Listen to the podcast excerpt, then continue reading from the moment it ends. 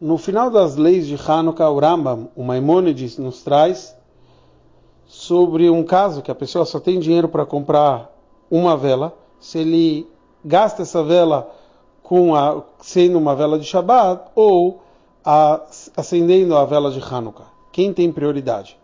E ele conclui falando que a prioridade é acender as velas de Shabbat, já que traz paz entre o casal.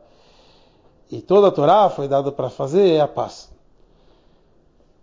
O Rebbe faz vários questionamentos, mas entre as perguntas é por que isso se encontra somente nas leis do, das velas de Hanukkah e não nas leis que o, Rama, que o Ramam já trouxe sobre o acendimento das velas do próprio Shabat.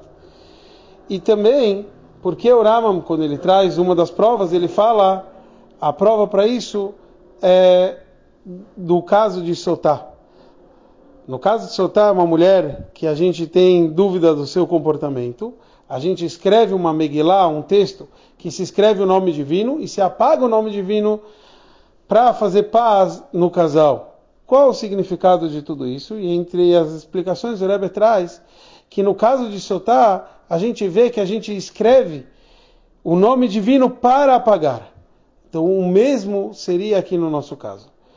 As próprias velas de Hanukkah, as leis de Hanukkah, é que Hanukkah está aqui também para fazer a paz. Ou seja, Hanukkah fala, me deixa de lado porque o mais importante é trazer a paz. Hanukkah é algo global. A gente sabe que toda a festa de Hanukkah foi para salvar o comportamento judaico autêntico.